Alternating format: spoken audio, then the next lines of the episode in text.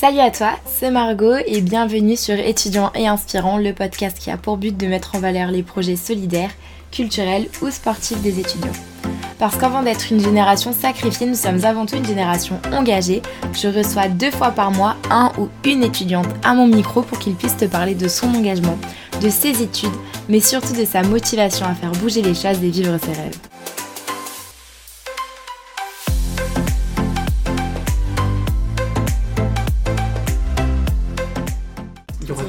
Toujours un obstacle, il y aura toujours une raison qui peut, un prétexte pour ne pas le faire. C'est trop facile de trouver quelque chose pour ne pas faire quelque chose. En fait, il suffit d'une excuse pour euh, annuler un projet. Et pourquoi il ne suffirait pas d'un prétexte pour se lancer dans un projet, tu vois? Salut à tous Dans cet épisode, c'est Paul, étudiant à l'origine du projet Les Voix de la Solidarité que j'ai eu l'immense plaisir de rencontrer. Après une année de classe prépa où il ne s'épanouit pas, Paul prend le temps de faire une année de césure pour appréhender le monde autrement, trouver ce pourquoi il est fait et surtout pour se découvrir. Il enchaîne un service civique et de nombreuses actions de bénévolat avant de se lancer, le 9 mai dernier, dans un incroyable tour de France en vélo, à la recherche des initiatives solidaires qui existent. De ville en ville, Paul part en rencontre de celles et ceux qui s'engagent au quotidien pour les autres et échange avec toutes ces personnes qui luttent, à leur échelle, pour un monde meilleur. Le maître mot de cette initiative, aussi inspirante qu'engagée, c'est l'audace. L'audace d'oser vivre ses rêves. L'audace de partir seul, sans programme ni logement. Et enfin, l'audace d'arrêter ses études pour prendre le temps de mieux se connaître et de trouver sa place. Bref, j'espère que cet épisode t'apportera la réflexion, la prise de recul et l'optimisme que cet échange avec Paul m'a apporté. Bonne écoute Salut Paul, merci beaucoup d'être avec moi aujourd'hui et d'avoir accepté l'invitation. Est-ce que pour commencer, tu pourrais te présenter de la façon dont tu souhaites? Bah, merci à toi Margot de me recevoir, en tout cas de m'avoir invité sur, sur, ce beau projet de podcast. Ça fait plaisir de voir des choses comme ça qui sont mises en place. Euh, donc moi pour me présenter, donc je m'appelle Paul, j'ai 20 ans et je suis en train d'effectuer actuellement un tour de France à vélo à la rencontre des initiatives solidaires. Et euh, donc euh, peut-être pour revenir un peu avant sur mon parcours, pourquoi je, je, suis arrivé à partir faire un tour de France dans ces conditions-là. Je vais commencer par, j'ai commencé avec un bac S et je suis allé ensuite en, en prépa scientifique, donc une année de prépa scientifique qui a été un petit peu compliqué parce que je me suis pas du tout épanoui dans ce domaine-là. C'est un, secteur qui ne m'a pas spécialement plu, des études qui ne m'ont pas convenu et euh, je n'y voyais pas d'aboutissement pour moi. Euh, j'avais trop de doutes pour continuer dans, dans cette voie-là. Donc j'ai pris la décision à la fin de mon année de partir sur une année de césure, justement une année où j'allais pouvoir prendre un peu de recul sur, euh, sur le monde, sur moi-même et essayer de trouver ma place, trouver ma voie dans un, justement dans un monde, comme je disais, qui est très complexe, qui est régi par énormément d'enjeux, qui soient sociaux, environnementaux et j'avais envie de voir où est-ce que je pouvais apporter le plus, essayer aussi de m'ouvrir aux gens, m'ouvrir à la diversité qui fait notre monde et essayer de comprendre. Euh, j'avais envie un petit peu de trouver euh, ma place dans, ce monde et euh, essayer d'appréhender les, les, enjeux qu'on vivait actuellement d'une manière différente, autre que ce qu'on apprend dans notre scolarité. Et je trouvais ça très important et de, s'ouvrir autrement à, ces choses-là. Et donc je me suis lancé donc, dans un service civique, dans une association qui s'appelle le Bureau Information Jeunesse à Tours et j'ai fait à côté de ça aussi différents engagements dans des associations qui travaillaient sur des problématiques thématiques différentes, euh, qui traitent sur des sujets actuels. Que par exemple dans, des, euh, dans un collectif euh, féministe, pour moi m'ouvrir à ces problématiques, trouver ma place en tant qu'homme sur ce sujet-là. Sur des, donc par exemple à Greenpeace Tour, le, groupe local, pour aussi apprendre et être moins ignorant sur, en tout cas sur les, problématiques environnementales et voir concrètement ce qui se passait et voir ce qu'on pouvait mettre en place à notre échelle, euh, dans notre quotidien, mais aussi pour notre futur, euh, qu'est-ce qui existait déjà, euh, et comment on pouvait en tant que jeunes travailler ensemble et de manière coopérative pour réussir à tous partir, tous mieux vivre ensemble pour aller dans, dans la même direction, dans, vers les mêmes objectifs d'amélioration de notre environnement. Et puis aussi, par exemple, j'étais dans une association étudiante, la Solidarité Orangelle, qui travaillait en lien avec la Croix-Rouge. Moi, j'étais dans un pôle qui s'occupait de maraude justement avec la Croix-Rouge. On faisait des récoltes de produits d'hygiène et après on faisait des distributions lors de maraudes avec la Croix-Rouge, donc en direction de personnes euh, à la rue, des personnes en précarité de logement, dans des situations assez difficiles pour accéder à la nourriture, toutes ces choses-là. Et donc toutes ces expériences en fait elles, permettent d'appréhender euh, des, réalités euh, autrement, des réalités qu'on conçoit, qu'on sait qu'elles existent, mais quand on y est directement confronté, réfléchit complètement autrement. Ça permet de prendre un recul assez important, de remettre en perspective ses privilèges, euh, son mode de, ses modes de vie et de voir un petit peu euh, comment on peut, nous, à notre échelle, aider les personnes qui sont dans des difficultés, comment on peut améliorer nos modes de vie, comment on peut devenir des personnes meilleures et comment on peut aussi développer un peu notre, notre empathie. C'est ça qui est important aussi, c'est développer son empathie vers les autres pour sortir de sa propre bulle, de sa propre zone de confort et aller à la rencontre de l'autre, aller à la rencontre des gens différents pour essayer ensuite de mieux vivre ensemble. quoi. Euh, tout ça, toutes ces expériences, elles m'ont aussi euh, confronté à énormément de personnes qui m'ont beaucoup inspiré, euh, des personnes très différentes et des personnes qui avaient encore beaucoup d'espoir et d'optimisme pour faire face à ces enjeux justement, qui étaient remplis de bienveillance les uns envers les autres. et moi j'ai été, comment dire, fasciné par beaucoup de, personnes et je trouvais que il y avait beaucoup de choses en fait qui étaient trop invisibles, qu'on ne parlait pas assez, qui étaient trop cachées par rapport à toutes les mauvaises nouvelles qu'on voit de nos jours, mm. toute cette situation qu'on vit actuellement, qui avec un pessimisme ambiant vraiment important, et en fait, euh, beaucoup de personnes perdent de l'espoir dans, notre futur parce qu'ils voient que des mauvaises nouvelles, que du négatif. Et je me suis dit, putain, mais en fait, il existe encore tellement de, belles choses, tellement positives, tellement de, tellement d'initiatives qui sont, qui cherchent justement à améliorer les choses, qui a, cherchent à améliorer les, les, liens entre les humains, qui cherchent à améliorer euh, nos modes de vie, notre façon d'être euh, avec la planète. Et je me suis dit, je veux pouvoir mettre ces gens en avant, je veux pouvoir montrer qu'on a encore de l'espoir, de l'optimisme pour, le, pour notre futur. Et j'ai envie de voir aussi moi à 20 ans, j'ai envie de croire, j'y crois et j'ai envie de voir concrètement est-ce qu'on peut euh, justement encore croire euh, à l'amélioration des choses et quelles sont les solutions vraiment concrètes qui sont mises en place euh, en France, donc localement, dans des villes, dans sur des territoires différents. Et à la rencontre de ces personnes-là, discuter, échanger avec eux et valoriser leurs actions, valoriser ce qu'eux mettent en place et moi aussi, en même temps, personnellement, ça me sert pour devenir, euh, euh, donc comme je disais, euh, bah, m'éduquer sur énormément de sujets différents, devenir moins ignorant, parce que pour moi, l'ignorance, c'est ça la, problématique, le plus gros problème sur plein de choses, et m'ouvrir du coup à, plein de... possibilités. Voilà, plein de possibilités, plein de, domaines différents. Donc je me suis lancé dans ce tour de France à vélo pour partir justement à la rencontre de ces gens-là, de ces initiatives. Parti, donc c'était un peu difficile de, de savoir comment j'allais mettre tout ça en place, parce que donc il y avait la situation du Covid, comment est-ce que c'était vraiment pertinent de, se lancer dans quelque chose comme ça? On me disait un peu, oui, mais t'es sûr, euh, les gens vont peut-être pas être trop réceptifs. Est-ce que t'as pas peur d'y aller? Est-ce que t'as pas peur? Tu vas pas y aller tout seul euh, Enfin voilà, comment, comment tu vas faire, ceci, cela. Et sauf que moi je suis dans un, dans un état d'esprit où euh, il y a quelque chose de... Moi il y a un maître mot dans ma vie, c'est l'audace. C'est euh, voilà, c'est se lancer dans ce qui nous fait rêver, dans ce qui nous plaît, dans ce pourquoi on a envie de se battre. Et moi, je me suis dit, j'ai envie de mettre ces choses-là en, avant. J'ai envie de moi partir découvrir, de partir à la rencontre de, de, ce monde euh, que j'ai envie de voir. Et je me suis dit, ok, je me lance, je, je, je monte ce projet-là. Je, je, fonce. Je fonce. Euh, et donc voilà, ça s'est créé de cette manière-là. Et donc je suis parti début mai de Blois, dans le Loir-et-Cher, en région centre. De là d'où tu viens, c'est ça? Exactement, c'est de là dont je suis originaire. Et donc oui, j'ai aussi comme pourquoi à vélo? Parce que tu pourrais très bien faire ça en train. Euh, c'est vrai, en voiture. En voiture, donc voilà, mais pourquoi Mais la voiture, ça, ça pollue. et moi, j'avais cette envie aussi donc euh, d'avoir un, projet qui soit au maximum euh, le plus écologique possible, qui est l'empreinte carbone la moins importante. Donc le voyage à vélo, bah, ça permet ça. C'est un voyage du coup qui qui déjà moi me coûte rien, me coûte beaucoup moins, qui, euh, qui du coup euh, a un impact bien moins important sur, euh, sur notre planète. Et donc c'est aussi un, enfin, c'est un fort message de faire quelque chose par ce biais-là. Et puis il y avait aussi cet objectif personnel un petit peu, bah, c'est pas facile, c'est très sportif, c'est un peu de se dépasser, et ça demande beaucoup d'énergie et voilà, c'est aussi l'aspect un peu de, le challenge sportif ouais. qui, est, qui, est, vachement intéressant. Et donc ouais, je me suis lancé là-dedans et franchement, par rapport à toutes les attentes que j'avais, euh, ça se passe encore, encore, mieux. Encore mieux que ce que je pensais.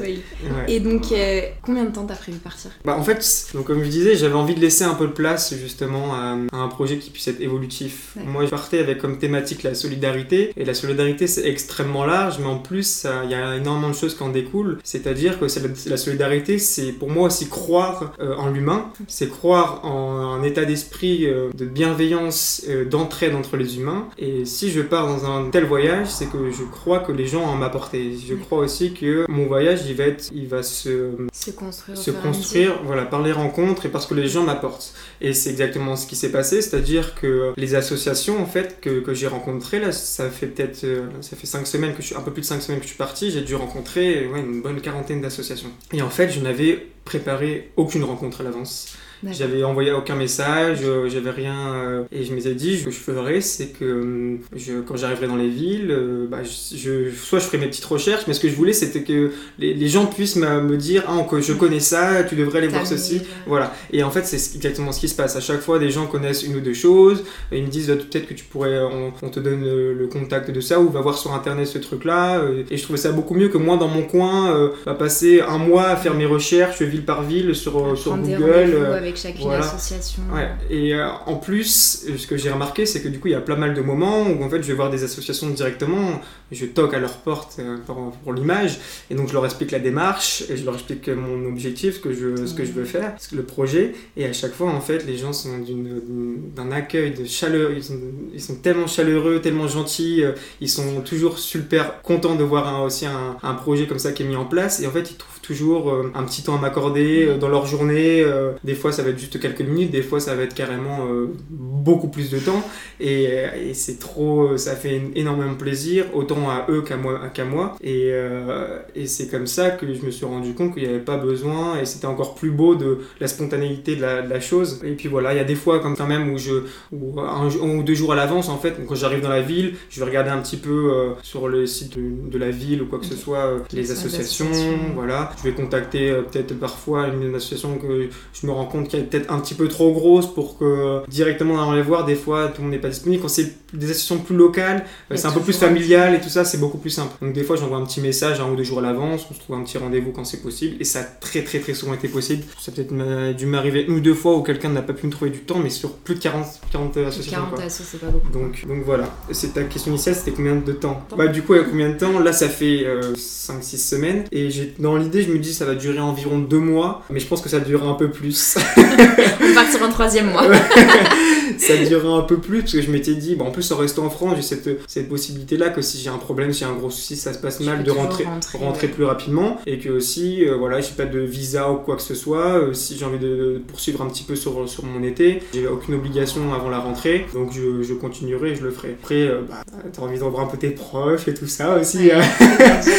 donc, ça manque un petit peu. Ça manque un petit peu normal. Oui, donc je pense que ça dure un peu plus de deux mois, mais encore une fois, par exemple, j'étais à Montpellier l'autre jour. À la base, Montpellier, ça devait être vraiment un, un, passage. En fait, je connaissais personne à Montpellier. Je m'étais dit, bon, bah, je connais personne. Je vais juste peut-être passer peut-être une nuit, euh, voir la, découvrir la, une mm. journée. Je sais même pas si trop si je vais aller rencontrer une asso. Je vais aller directement après à, Nîmes où je connaissais du monde et ce serait plus facile de me faire héberger. Et au bout du compte, j'ai fait une rencontre euh, complètement inattendue à Carcassonne, donc avant d'arriver à Montpellier, quelques, quelques jours avant. Où en fait, j'étais dans, donc, euh, dans la cité médiévale de Carcassonne où j'étais monté à vélo et j'étais un peu en train de galérer avec mon vélo qui pèse 40 kg. J'étais dans les marches là, de, la cité à galérer à transporter mon vélo. il y a un groupe de trois personnes qui est venu me dire Ah, bah si tu, on peut t'aider, qu'est-ce que tu fais avec euh, tant d'affaires tout seul comme ça? Et donc ça a amené un peu la discussion. En fait, c'est souvent ça aussi c'est que en voyageant, seul euh, de cette manière-là, à vélo, avec toutes tes affaires, ça intrigue beaucoup les gens et ça ouvre beaucoup plus facilement à l'échange. Et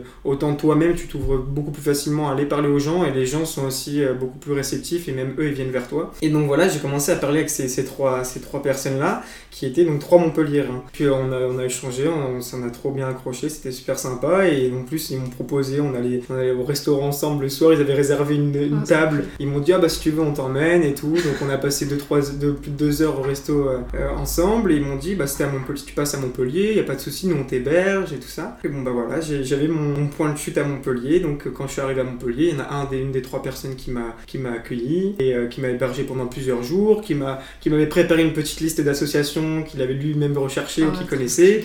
Lui faisait partie d'une association euh, qui, qui s'appelait l'Oasis, qui s'appelle l'Oasis Citadine, qui est une association euh, de permaculture. Euh, donc il m'a emmené, il m'a amené dans cette association-là où j'ai fait des rencontres phénoménales que j'aurais pas faites si j'avais pas rencontré ces personnes-là quand je galérais à Carcassonne, à tel endroit que eux ils m'ont dit en fait on devait pas passer ici, on est passé ici par hasard. il y a tellement de coïncidences et c'est ça tout le long du voyage, c'est vraiment euh, des choses inattendues. En fait, tu t'attends même plus à rien, tu laisses juste les choses venir comme elles viennent, tu vois. Tu t'arrêtes pas aux choses comme si tu te dis je voudrais que ça se passe comme ça et que ça se passe pas, tu vas être déçu et tu, du coup tu, tu laisses juste euh, vivre le, moment, le temps passé comme ça vient en te disant euh, si si ça, ça se passe pas, bah, c'est qu'il se passera quelque chose de mieux après. Et jusqu'à maintenant, j'ai eu que des belles rencontres, que des, des choses qui ont, à leur tour amené d'autres euh, d'autres belles, belles, choses. Donc voilà, ça s'est ça s'est trop bien passé. Et du coup, mon, mon, passage à Montpellier qui devait durer peut-être un ou deux jours, il en a duré cinq. Donc voilà, c'est pour ça que donc je dis qu'il devait durer. Il n'y avait pas vraiment de voilà, c'était dans ma tête. Je pensais que ça allait passer comme ça. Et puis en fait, à Montpellier, de rencontre en rencontre, j'ai encore fait d'autres d'autres choses. Et puis, puis voilà. Comment ça se passe du coup quand tu arrives dans une nouvelle ville Tu nous en as un petit peu parlé. Donc souvent tu ne prévois rien. Donc euh, tu laisses les choses se faire. Et comment tu fais pour créer ce premier contact? Est-ce que tu vas vers les gens ou est-ce que c'est toi qui vas, comme tu disais, contacter une association pour t'intégrer dans chacune des villes? En fait, quand même, comme euh, il y a un projet autour de ça que je vais rencontrer des mhm. associations, euh, je m'étais dit quand je vais serai dans des grosses villes, ce serait bien que j'ai des points de chute, des endroits où je puisse rester plusieurs jours parce que voilà, je me balade avec, avec ma tante, mon duvet, mon matelas, mais je vais pas planter ma tente en plein, plein, en plein Montpellier ou en plein Toulouse, plein Bordeaux, tout ce que tu veux. Faut que, faut que j'ai des endroits où dormir. Et donc, euh, même s'il y a pas mal de moments où euh, je me suis fait héberger par des gens que j'ai rencontrés, c'est bien d'avoir l'avance quand même des gens que tu sais qui vont t'héberger. Donc, jusqu'à maintenant, euh, justement avant Montpellier, j'avais toujours eu dans les grosses villes des gens que je connaissais qui m'ont en fait hébergé plusieurs jours. Et donc, ça me permettait comme ça de, de poser mes, mes, mes, sacoches parce que se balader en ville avec toutes les sacoches, c'est un peu déjà compliqué. Et puis, niveau sécurité, bah, si tu veux laisser ton vélo, t'es pas trop serein. Et voilà. Donc, en fait, quand je suis en ville, en général, je chez des gens que je connais. Ça arrive, donc là, par exemple, à Montpellier, c'était des gens que j'ai rencontrés sur la route. Et puis, il y a parfois aussi où des gens que je connais, bah, ils sont disponibles pour m'héberger 2-3 jours. Et puis après, bah, c'est les gens que j'ai rencontrés pour ces 2-3 jours qui vont me proposer, bah, si tu veux rester un peu plus longtemps sur la ville, et bah, nous, on peut t'héberger. Et donc, il y a plusieurs, à plusieurs reprises, c'est souvent aussi des, des, rencontres que j'ai fait dans des associations, qui m'ont permis d'aller euh, chez, chez, ces personnes-là. Et donc, c'est trop, trop sympa de, à chaque fois de rencontrer de nouvelles personnes, des personnes qui sont ultra différentes. Et c'est ça, moi aussi, la beauté du voyage, c'est te rendre compte à quel point chacun est différent, chacun a ses passions, a ses convictions, et tout le monde te parle euh, de, son vécu, de son histoire, et c'est juste ultra enrichissant à chaque fois euh, dans toutes sortes euh, d'endroits et toutes sortes de secteurs d'activité. Et donc voilà, ouais, pour, les, pour revenir sur où est-ce que je loge, en ville en tout cas, c'est un peu plus, un peu plus préparé. Voilà.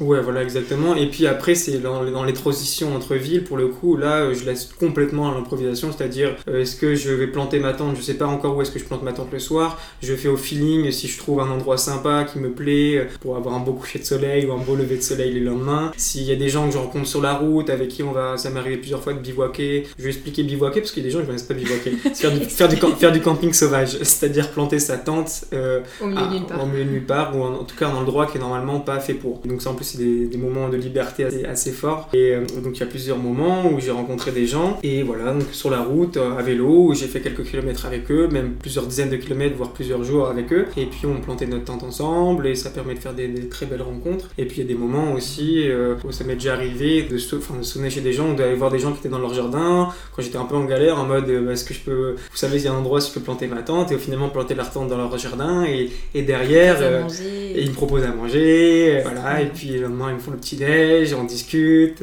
Il y a même quelqu'un qui a créé un compte Instagram juste pour me suivre derrière. Ah, quelqu'un comme ça qui m'a hébergé quand je suis allé sonner chez lui, enfin sonner, non, il était dans son jardin, je suis passé à côté, on a parlé, et c'était une trop bonne soirée, et puis au bout du compte, le lendemain, il m'a envoyé un message sur Instagram, je me suis créé un compte pour te suivre, et voilà, c'est que des rencontres comme ça, qui sont trop trop sympas. Donc quoi, la magie aussi des réseaux sociaux quand même. Utiliser dans ce sens-là, c'est ah un super vecteur de ah, rencontre, ça te permet de rester en contact. Ah mais totalement. Puis, euh, ouais, rester en contact aussi, parce qu'il y a le nombre de, de moments où ouais, je fais du coup plein de rencontres, et des gens avec qui je rediscute un petit peu derrière, où on revient un petit peu sur ce qui s'est passé. Souvent aussi, euh, ce qui fait énormément plaisir, c'est un peu les retours, les gens que je rencontre euh, qui te disent euh, ah ça fait vraiment du bien l'énergie que tu nous as que tu nous as transmis, un peu l'optimisme et tout. Et c'est ça que moi je cherche aussi à, apporter, c'est que d'apporter un peu de, des, gros sacs de positifs. genre voilà, j'envoie des sacs de positifs un peu partout pour voilà apporter un peu de, bonheur, de joie aussi dans cette situation un peu morose à certains moments. Donc et puis on t'en envoie le retour dans le sens où toi t'apportes beaucoup de positifs mais tout ce que les gens t'apportent. Ah bah oui, on le mesure ah pas. Exactement, c'est euh, c'est énorme. Mais je, à chaque fois, je passe mon temps à remercier les gens qui me consacrent du temps, qui me consacrent de l'énergie, euh, qui m'invitent euh, et qui me payent des choses, même à manger ou je ne sais trop quoi. Et c'est juste une, grande gentillesse incroyable. Et, et, ça, toi aussi, ça te fait, bah, ça te fait devenir quelqu'un de meilleur parce que à chaque fois, tu vois des gens qui ont une personnalité tellement gentille, tellement bienveillante, tu dis non mais j'ai envie d'être comme cette personne-là. Et à chaque fois, en fait, tu, moi j'essaie de prendre le meilleur de chacun. hein. Cha- chacun a ses, ses traits de personnalité qui sont vraiment magiques. Et en fait, en rencontrant énormément de monde et que tu écoutes les gens, que tu écoutes leur vécu, leur histoire, euh, leur manière d'être, et bah toi-même tu t'enrichis de ça et tu t'inspires de, tout, de toutes ces choses-là. Et donc, euh, moi j'ai l'impression en tout cas de, de m'assagir et de, de, de- en tout cas chercher à, à être le plus juste et euh, le meilleur possible grâce aux rencontres que je fais justement. Puis c'est incroyable aussi parce que du coup, toi, tu pars dans un but solidaire. D'ailleurs, ton projet, on l'a pas nommé, mais ça s'appelle Les Voix de la Solidarité. Tu vas peut-être nommer. Tu, vas, tu pars dans un but solidaire, dans un élan solidaire d'aller voir documenter ce que les gens font. Et au final, intrinsèquement, tu les pousses parce que eux s'engagent pour toi aussi. Donc c'est Ouais. eux qui font un élan solidaire en ta Ah faveur, oui, tu vois. Donc c'est génial parce que le retour, enfin, le retour, tout ce que ça enclenche, quoi, qui eux le font naturellement, toi Ouais. aussi ce que tu fais naturellement. Ah oui, non, C'est incroyable, Et puis, euh, c'est ça justement aussi que je voulais je veux mettre en avant, c'est que c'est des personnes pour qui c'est naturel de d'apporter leur aide aux plus démunis, euh, c'est naturel pour eux de voilà d'être solidaires tout simplement et euh, d'être toujours euh, attentif au bien des autres. Et voilà, moi j'ai envie de mettre euh, ces, ces, ces gens sur le devant de la scène et aussi de leur montrer, enfin de leur dire à quel point c'est super ce qu'ils font, c'est de donner de l'importance à ces gens-là et leur dire vous êtes pas non, vous êtes pas juste des, des gens comme les autres, euh, voilà, qui, qui sont oubliés ou quoi que ce soit. Non, ce que vous faites c'est trop bien, continuez, moi je vous donne de la force. Et c'est ça, c'est aussi euh, donner un peu de- de- de- d'énergie à tout ça et pour que ça continue et pour qu'on soit de plus en plus aussi à, à être dans cette optique-là. Et, et non, ça fait, ça fait trop plaisir. D'ailleurs, on va partir un peu sur un côté un peu plus pratique après tout ce côté inspirant. Ouais. Tu nous as raconté un petit peu comment tu te douchais? Des fois, tu te faisais héberger par des Ouais. personnes que tu connaissais, par des personnes que tu rencontrais. Mm. Mais concrètement, comment tu fais pour te nourrir et te doucher pendant ton voyage Sachant qu'on précise bien que tu as vélo, donc aucune structure solide? Il y a plusieurs manières, plusieurs façons. Donc, euh, manger, soit j'a- j'achète à manger. Donc, j'achète, euh, ça m'arrive donc d'acheter en boulangerie rapidement un, un petit sandwich. Euh, ça m'arrive d'acheter en supermarché moi-même de quoi me faire un peu plus à manger. Ça m'arrive aussi, en fait, je voyage avec un réchaud, donc ou avec une petite casserole. Et donc, des fois, voilà, ça m'est arrivé d'utiliser mon réchaud pour me faire à, manger. Et puis, des fois, tout simplement, bah, les gens qui m'hébergent, qui me, qui me font à manger, qui me proposent aussi de m'acheter à manger pour les jours qui viennent. J'essaie non plus pas trop d'accepter ça, j'essaie de, de me débrouiller par moi-même un peu. Mais, euh, et puis il y a même voilà, des associations des fois quand je passe le midi ou le soir qui me proposent de, manger, de m'installer avec eux. Je me rappellerai toujours une des premières associations que je suis venu voir, euh, c'était à Tours, donc c'était mon, mon premier point de passage. Une association qui s'appelle la Table de Jeanne-Marie, qui, euh, qui est en fait une association de un peu d'accompagnement euh, personnes euh, migrantes ou sans papier et qui ont un accompa- accompagnement euh, au niveau des, de la gestion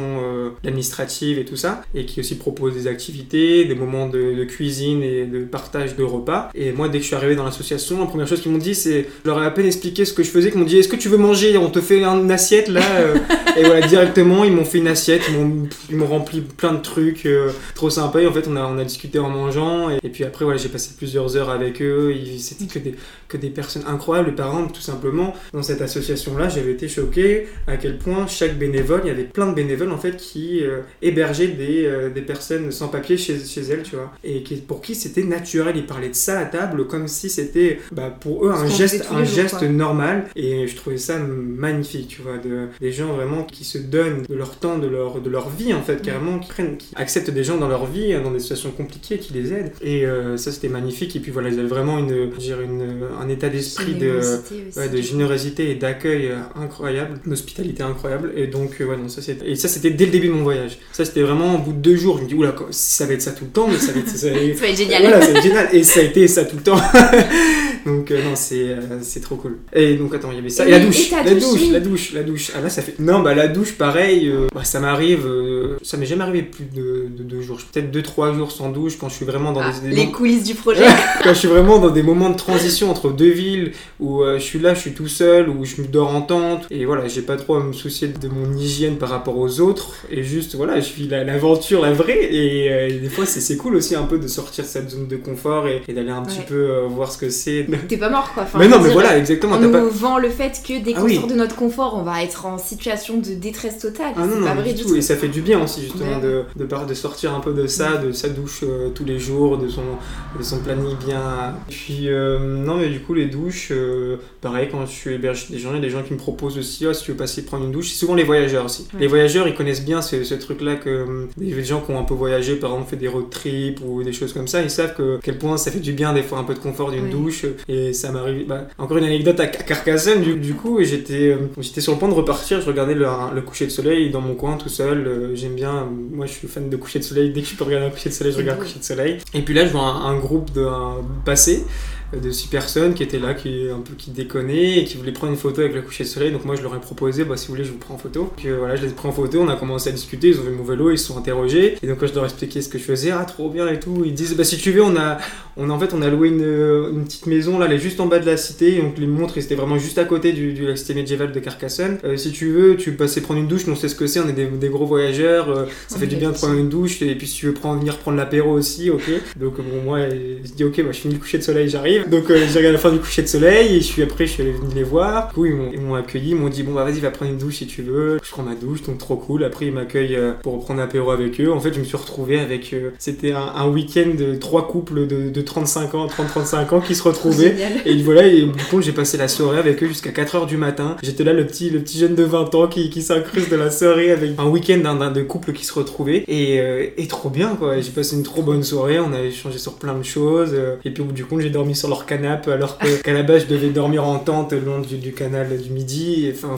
et ça c'était voilà encore un, truc complètement. Un, truc qui se fait sur la seconde. Voilà sur la seconde. Et donc là par exemple, j'avais pas pris de douche depuis un ou deux jours, ça m'a permis de prendre une douche. Je savais pas ce que je mangeais le soir, bah, j'ai mangé avec eux. Je savais pas trop où j'allais dormir, bah, j'ai dormi euh, sur leur canapé. Et le lendemain, euh, ils m'ont fait, ils m'ont donné à manger pour la journée. Et donc voilà, donc ça c'était pas du tout prévu avant. Et ça c'est un exemple des fois de comment je me nourris, comment je me loge et comment je prends ma douche. Au final, tout, enfin tu trouves toujours une solution. Il y a toujours des solutions qui ah se présentent. Euh, ah, même sans que tu l'aies prévu. C'est cette chance-là aussi en France, en tout cas, c'est que bah, tu vas pouvoir trouver un peu de, l'eau partout, l'eau potable. Ça, c'est une question qu'on me pose beaucoup, c'est comment tu remplis tes gourdes et tout ça. au bout du compte, c'est une... question que je me posais au début, je savais pas trop comment j'allais faire. Et tu finis, tu finis tes gourdes, et bah, tu vas demander à quelqu'un euh, chez lui, euh, excusez-moi, ou quelqu'un dans, son, dans son jardin, est-ce que vous pouvez remplir mes gourdes? Ah, Pas de souci, ça, ça, coûte rien, ça fait un petit échange, les gens ils sont contents d'aider, et il n'y a pas plus facile qu'apporter son aide en, remplissant de l'eau. Et là, je vois pas comment quelqu'un pourrait refuser ça. En tout cas, moi, jamais refusé de remplir mon eau. Et puis euh, pareil, il y a une petite technique, les voyageurs, il y a les, cimetières, il y a toujours de l'eau potable. Ça m'est arrivé euh, deux, trois fois de passer en passant à côté d'un cimetière, de remplir mes gourdes d'un cimetière. Et puis des fois, il y a des points d'eau comme ça dans les villes, donc tu trouves toujours un moyen de, de, trouver de l'eau. En France, en fait, on a cette chance-là de. Bah voilà, je suis pas parti faire un, tour du monde, je reste aussi dans un, dans un cadre quand même euh, assez.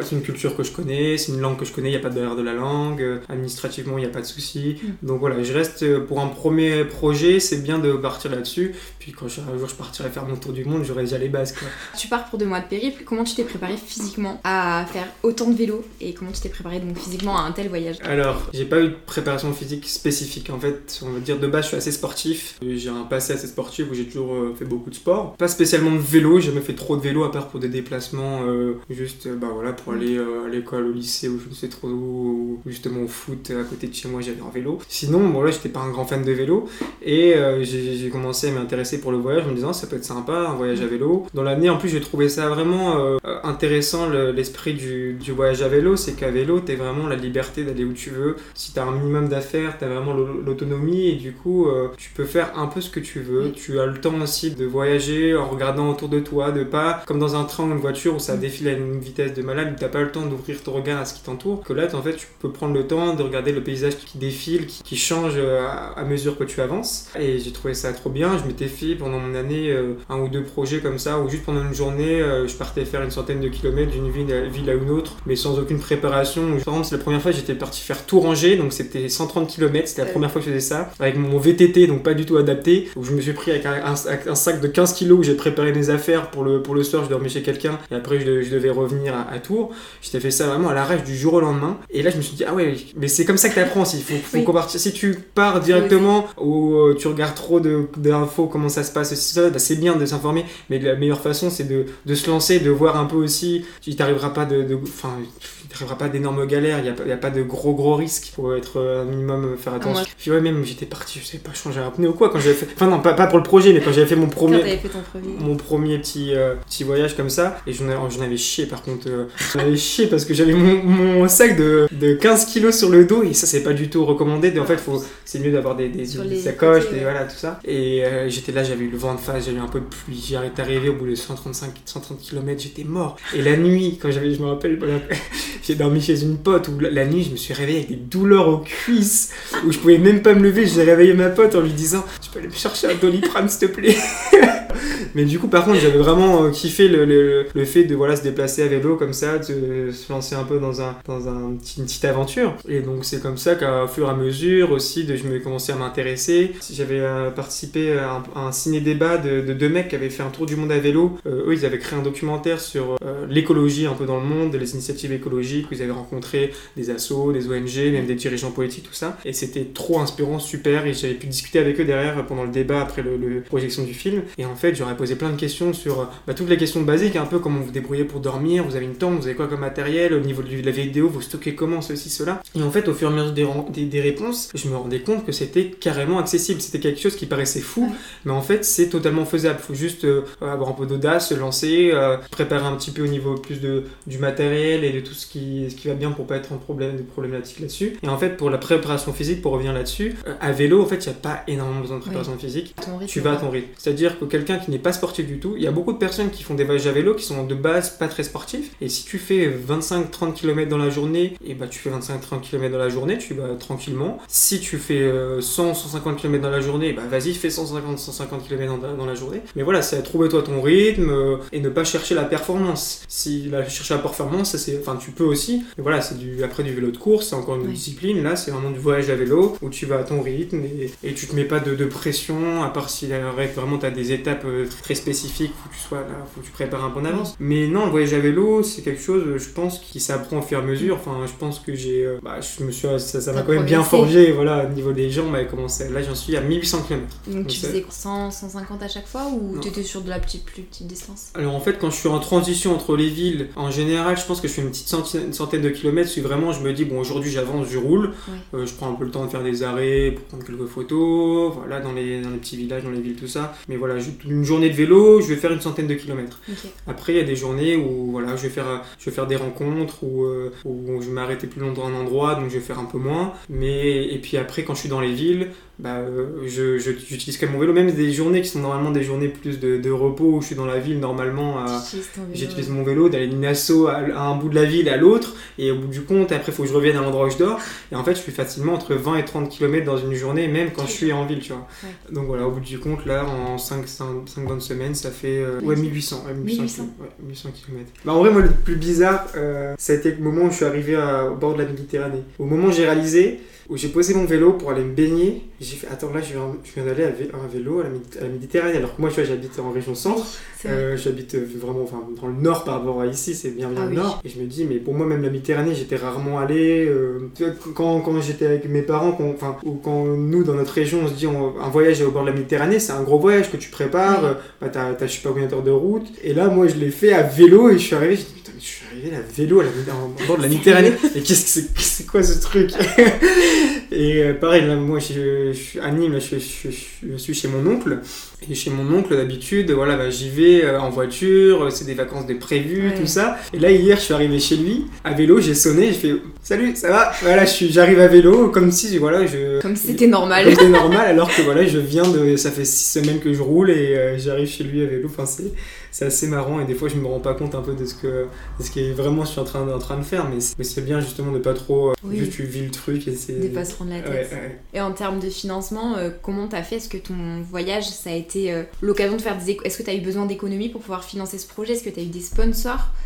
Alors à la base, ça a été un gros questionnement. C'était comment je vais financer ça? Qu'est-ce que ça va me coûter concrètement dans le, dans le matériel, dans la vie de tous les jours, quotidienne pendant mon voyage? Et c'était un peu tout plein de facteurs que je ne, que je ne connaissais pas trop. Et euh, au début, j'ai cherché un peu à voir s'il y aurait possibilité d'avoir des, enfin pas des sponsors, mais des partenariats ou trouver des gens qui pourraient m'aider un peu au niveau du matériel financièrement quoi. Du compte, les, on va dire que les entreprises ou les euh, magasins que j'avais euh, approchés, c'était trop difficile pour eux. Dans une, ils avaient avaient, ils avaient bien aimé le projet, mais euh, trop difficile dans, une, dans la situation dans laquelle on vivait, euh, d'avoir, ils n'avaient pas assez de certitude sur la faisabilité de la chose, euh, parce que même bah, du coup un mois ou deux mois à l'avance, on savait pas si ça allait avoir lieu, même quelques semaines à l'avance, je savais pas encore si j'allais pouvoir le faire. en suspens, ouais. Ouais, et donc, donc j'ai un peu écarté cette, cette possibilité d'avoir des. Et en plus de trouver un, un sponsor. C'est un engagement. Ouais, aussi. son engagement en fait est beaucoup moins dépendant et, et voilà. Donc moi je voulais vraiment euh, pas avoir de pression aussi sur le rendu, de faire euh, comme je pouvais au mieux, euh, sans me mettre la pression de ah faut que faut absolument que ce soit très propre, ceci, cela, faut que je sois ici à ce moment-là.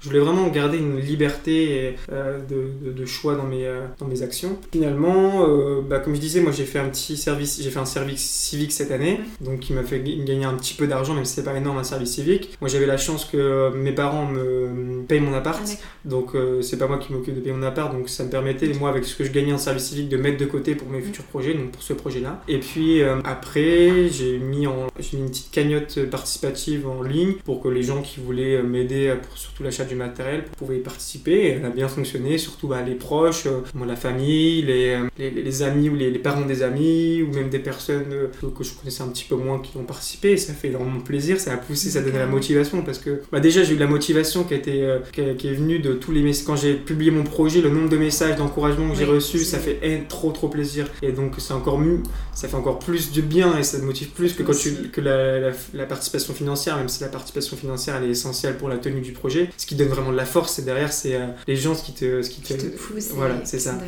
pour revenir sur financièrement, donc ça, donc que j'ai mis de côté, l'argent qui est un peu de côté, plus euh, La cagnotte. plus la cagnotte, plus du coup mes parents qui m'ont un peu aidé. C'était mes 20 ans, donc c'était un peu euh, Oui, le voilà, cadeau de voilà, pouvoir, euh, à, à droite à gauche. Et puis au bout du compte, ce qui, ce qui coûte beaucoup d'argent, c'est surtout beaucoup, c'est l'investissement de départ de, de tout, Oui, ce matériel. t'en as eu besoin pour combien de matériel au final? Tu penses Environ? Environ 3000 euros. Environ 3000 euros. Ouais, environ 3000 euros. Entre le vélo, tu l'as acheté ou tu l'avais Ouais, je l'ai acheté. Le vélo acheté, pareil, la caméra que j'ai. Enfin, la caméra. Bah, les, sacoches. En fait, t'as plein de petits Mais la matériels. caméra, ouais. ça coûte. Enfin, tout ce qui est matériel spécifique. Un matériel spécifique, les, les sacoches, le sac. euh, Ta tente aussi, si La- voilà, la tente. tente, euh, tente, duvet, matelas, tout ça, ça remonte vite et c'est des choses qui se, qui Qui sont s'ajoutent. pas négociables pour Non, coup. non. Et donc au fur et à mesure, et ça fait vraiment beaucoup. Mais par contre, c'est des investissements. En plus, je me suis dit, bon, en Tour de France, faut pas que je prenne non plus de matériel de mène. Rien, rien que déjà là, avec un, un bon vélo, euh, Oui. bah, j'ai déjà eu deux, trois petites galères mécaniques. Je me dis, si j'étais parti avec un vélo encore euh, en Ouais, moins bonne qualité, bah voilà, c'est faut quand même que je sois un minimum serein là-dessus. Et par contre, après, au niveau de la vie, bah, pendant mon voyage, ça me coûte euh,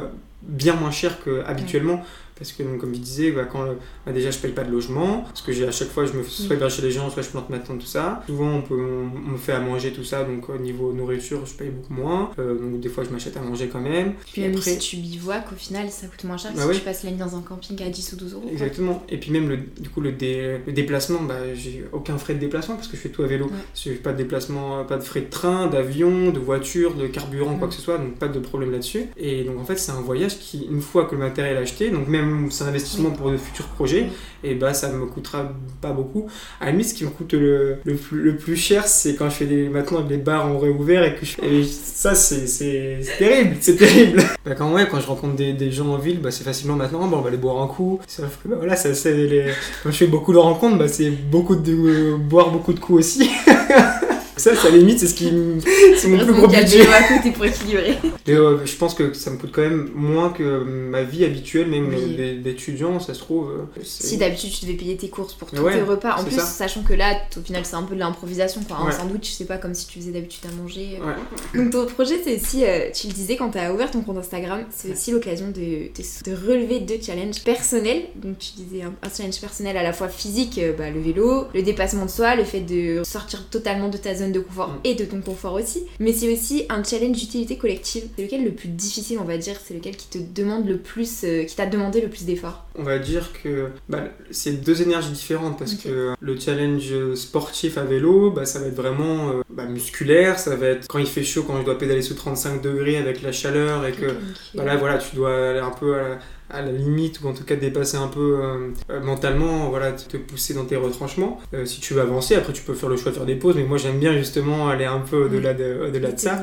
Et quand il faisait 35 degrés et que je devais rouler 35 degrés, bah, c'était dur, mais j'aimais bien, moi j'aime bien aller un peu faire face aux intempéries, même quand il pleut, il y a du vent et tout ça. Bah, ça fait partie du, de l'aventure. Oui, donc ça, ça demande de, de l'énergie physique, on va dire. Et puis après, on va dire l'utilité collective, donc c'est le projet, le projet donc d'apporter aux, gens, enfin de mettre en valoriser. Donc c'est, en fait, je dis l'utilité collective parce que je vais rencontrer des euh, associations d'intérêt d'utilité collective. Et donc c'est mettre en avant des belles choses, mettre en avant des initiatives, des personnes qui se bougent pour, pour notre bien à tous. Et euh, donc ça, c'est bah, les interviews, euh, donc aller à la rencontre des associations, être capable de trouver les associations, de se déplacer d'une association à l'autre, d'être capable de à chaque fois se présenter, faire les interviews, bah, c'est ça, ça prend pas du jour au lendemain aussi.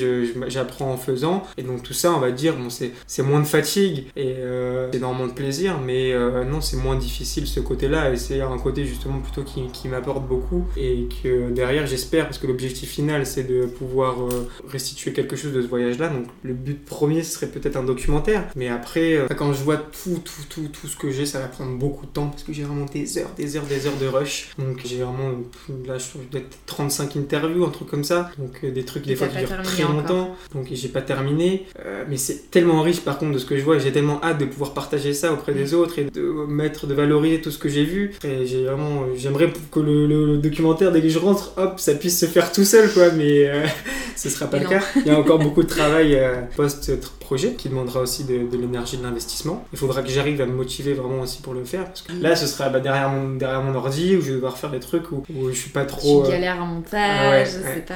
Donc, il euh, va falloir que je réfléchisse à tout ça. Mais j'attends vraiment d'être à la fin de, de, mon projet pour me poser toutes ces questions-là. Je vais profiter du moment, profiter de tout ce que je vois, de, de, tout ce que je vis, de tout ce que je vois.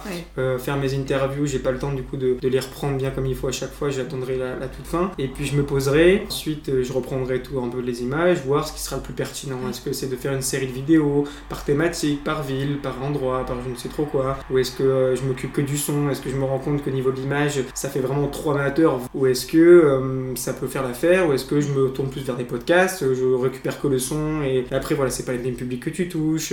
Donc il y a plein de choses à réfléchir. Il y a plein de choses à réfléchir et ça je le ferai je pense ça plus. Ça va engendrer de nouveaux défis en termes de compétences techniques. Oui aussi, ouais, carrément c'est sûr.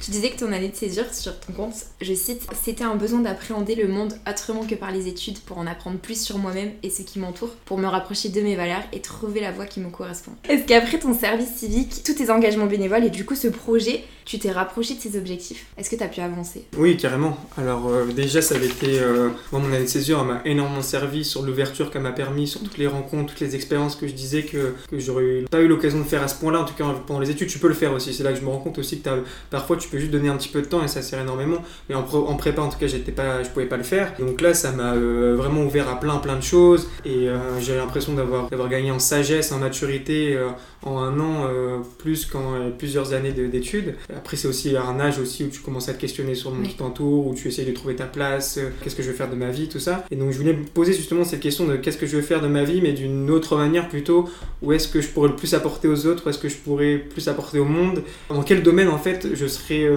le domaine où euh, je serais le meilleur, enfin le meilleur, la meilleure version de moi-même? Pour apporter au reste du monde.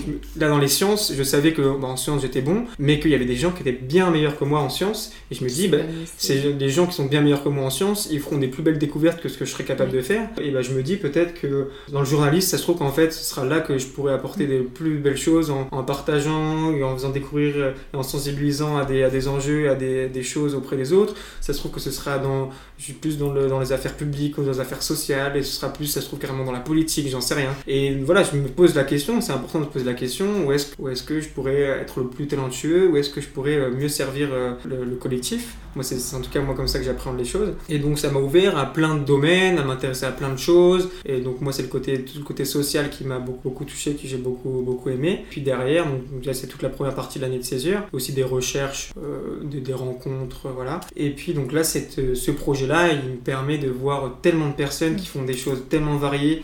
des, des fois, il y en a qui ont des, des métiers métier qui travaillent dans des associations, qui sont salariés, et je me dis, ah, mais ça, moi, je, je me plairais trop, c'est trop bien ce qu'il fait. Et en fait, tu vois concrètement, comme pendant un stage, moi, je trouve que c'est souvent quand tu vois, es confronté directement à quelque chose, que tu vois si ça te plaît ou pas. La réalité, ouais. Voilà, la réalité de la chose. Donc là, en étant dans des associations, je vois les thématiques qui me plaisent le plus, je vois les, les sortes de métiers qui me plaisent le plus, est-ce que ça va être par-ci dans la, dans la gestion de projet, dans la communication, donc voilà. Puis donc, comme je disais, le journalisme, c'est quelque chose qui m'a toujours intéressé, mais je savais pas vraiment est-ce que c'est quelque chose que je voudrais en faire mon métier ou pas. Et donc, quoi de mieux que pour voir si ça te plaît que de te lancer directement pour le tester. Et donc, un peu ce que je fais, c'est un peu une, initiation au journalisme, en tout cas un projet initiatique qui me permet de progresser. Au début, bah, j'avais, je faisais des erreurs. Euh, quand tu te retrouves face à des gens, il faut que tu sois capable de poser les bonnes questions, que tu arrives à les mettre à l'aise devant la caméra, que tu arrives un peu à leur faire oublier la caméra, que tu puisses rebondir sur ce qu'ils disent. Et ça, euh, bah, ça s'apprend en faisant.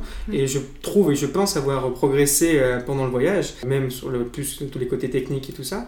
Et donc euh, c'est trop bien de se rendre compte de ça et de voir que c'est en faisant que qu'on se rend compte de ce qui nous plaît et qu'on apprend le mieux. Puis ça a aussi été l'occasion toute cette année, toi, pouvoir savoir qu'est-ce que tu veux faire comme étude. Ouais, tu as fait un voilà, ça. choix Ouais, d'études Exactement, dans un autre ouais, je suis parti dans un autre domaine. Donc, euh, je vais partir sur une, en fait, une licence à Bordeaux qui s'appelle la culture humaniste et scientifique. Et euh, en fait, qui, qui, qui veut dire que c'est une licence très pluridisciplinaire où en fait, il y a des enseignements dans pas mal de, dans de domaines différents. Où en même temps, tu vas avoir des enseignements dans, euh, de sciences humaines et sociales. Tu vas avoir un peu plus des sciences euh, style euh, physique, SVT. Tu vas avoir aussi des enseignements artistiques.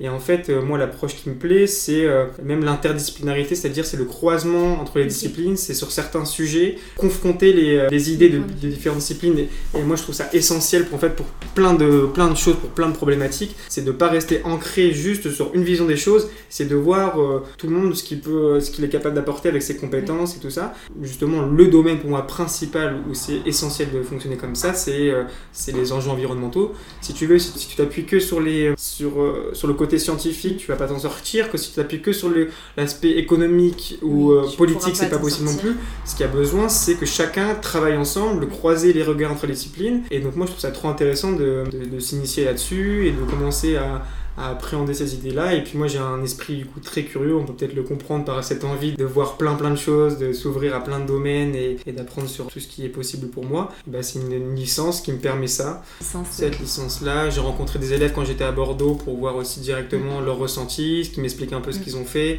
voir si ça pouvait me convenir. Et euh, je suis tombé sur des, des personnes qui étaient vraiment super, euh, qui, qui me racontaient ça, ça allait me correspondre totalement. Ils étaient aussi dans le même délire que moi. Je me suis dit, bon, ok, c'est c'est ça qu'il faut que je fasse. Et ça m'ouvre aussi les portes de pas mal de, de choses. Euh, Je vais, je vais partir là-dessus. euh, Et puis après, ça me permettra de, de m'orienter. Donc, Il y a une option journalisme en troisième année qui peut me plaire. La possibilité d'intégrer aussi des masters euh, dans des Sciences Po après. Donc il y a pas mal de choses qui pourraient me, Oui, me tu convenir. Donc je, voilà, je vais partir là-dessus et on, et on verra. Donc, Mais en tout cas, je voudrais appuyer sur quelque chose, c'est que moi, en début d'année, j'étais complètement perdu. En début d'année, j'avais commencé des études qui m'ont pas plu. Et, J'avais trop de doutes, je savais pas où j'allais. Et donc pour moi, la meilleure solution, c'était cette année de césure-là. Mais j- j'espérais que ça puisse en tout cas l'être. Et ça l'a été. Et je suis trop content d'avoir pris la décision parce que c'était pas facile non plus. hein. Parce que quand tu es lancé dans des études, même si ça plaît pas trop, le, sais le pas truc de, de base, c'est de poursuivre jusqu'à ta licence, jusqu'à ton master. Et après, bon, tu vois, tu te poses. Bon, ok, maintenant j'ai mon diplôme, euh, je vais travailler, mais est-ce que ça me plaît vraiment? Moi, je voulais pas partir là-dessus. Je me dis non, je veux être sûr de ce que je, ce que je fais me plaît. Je veux être sûr que ce que je fais correspond à, à mes valeurs, que je veux pas faire des trucs qui soient loin de, de mes convictions, tout ça. Et cette année de césure, vraiment, je suis sûr, on compare les deux personnes entre le début et fin d'année, je suis pas le même. Le avant-après. Ah non, c'est. Au début d'année, j'étais perdu, je savais pas du tout où donner de la tête. J'avais plein de choses qui m'intéressaient, mais je savais pas où aller.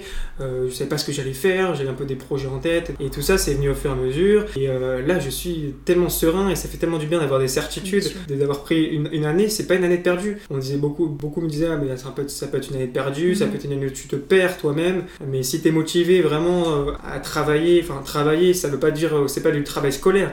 C'est travailler, c'est euh, pour moi, euh, ce projet-là, c'est du travail. Faire des recherches sur ce qui te plaît, c'est du travail. Ah, bah, T'as choisi d'investir sur toi sur cette année-là. Voilà, exactement. Ouais, C'est pas perdu, c'est investi Ouais, sur toi. totalement. Et puis euh, finalement, là, ça fait du bien maintenant d'avoir des certitudes, Mm. de se dire putain, bah là, je suis sûr que je vais dans un truc qui va me plaire. Oui. En tout cas, dans notre culture en France, c'est quelque chose qui est pas du tout mis en avant ou valorisé, ou peut-être un petit peu de plus en plus. Mais euh, les années de césure, on nous en parle peu. Le service civique au lycée, moi, j'en avais pas entendu parler. Il fallait que je découvre découvre par moi-même pour m'y lancer, ça m'a beaucoup servi. Par exemple, dans les pays anglo-saxons, par exemple en Australie, c'est beaucoup plus mis en avant quand tu finis ton bac, de prendre une année de, où tu vas voyager, où tu vas partir à l'étranger. Et en fait, tu ouvres ton regard sur le monde totalement autrement et ça t'apporte beaucoup pour voir euh, ce qui ne te plaît pas, ce qui te plaît. Et moi, je ne veux pas pousser les gens à arrêter ce qu'ils font parce que si tu, quand, quand ça te plaît, faut continuer. Mais si vraiment c'est perdu, ça sert à rien de s'empiétrer dans quelque chose euh, qui, qui ne t'apporte que du, euh, du, du malheur ou de la frustration. Des échecs. Donc, et il y a en aucun cas, justement, c'est ce mot-là, échec, en aucun cas, faut voir euh, stopper ses études ou faire une pause dans ses études, en aucun cas, faut voir ça comme un échec. C'est pas du tout un échec. À 17 ans, 18 ans, ne pas savoir où est-ce que tu vas, ne pas avoir pris la bonne décision parce que tu, tu connaissais pas assez de choses, tu savais pas vraiment ce qui te plaisait, c'est en aucun cas un échec, c'est juste des expériences, c'est des tentatives. Et à chaque fois, même ces tentatives-là, même si elles n'ont pas abouti, c'est des expériences. Euh, moi, mon année de prépa, ça a été une belle expérience et j'ai appris beaucoup, même si ça a été difficile. Et j'ai appris beaucoup sur la façon de travailler, j'ai fait des belles rencontres et j'ai même eu des choses que j'ai apprises qui étaient très intéressantes. Et voilà, en quelqu'un, je crache dessus ou je regrette quoi que ce soit. Il faut pas tomber dans le regret de ce qu'on a commencé. Il faut juste essayer de, prendre du recul et voir euh, ce qui nous plaît euh, réellement. Et prendre cette année euh, de césure, si tu la prends comme aussi une façon de prendre du recul sur ta vie. Quoi. Exactement, ouais.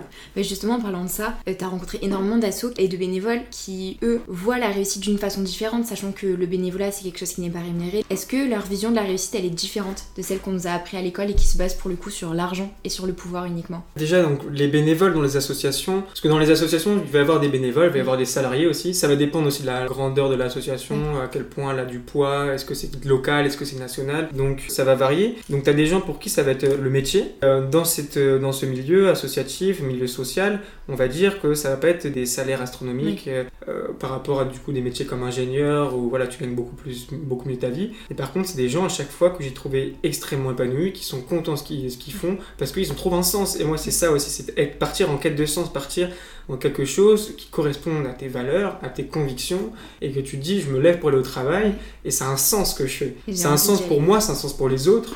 Et voilà, la réussite, je pense, enfin moi je la trouve là-dedans, je la trouve dans euh, trouver un sens à, ce qu'on fait, trouver un sens à sa vie, c'est un peu bateau, mais c'est la réalité. Parfois les, les, phrases les plus, les plus bateaux, c'est les phrases les plus, les plus vraies. Les plus vraies.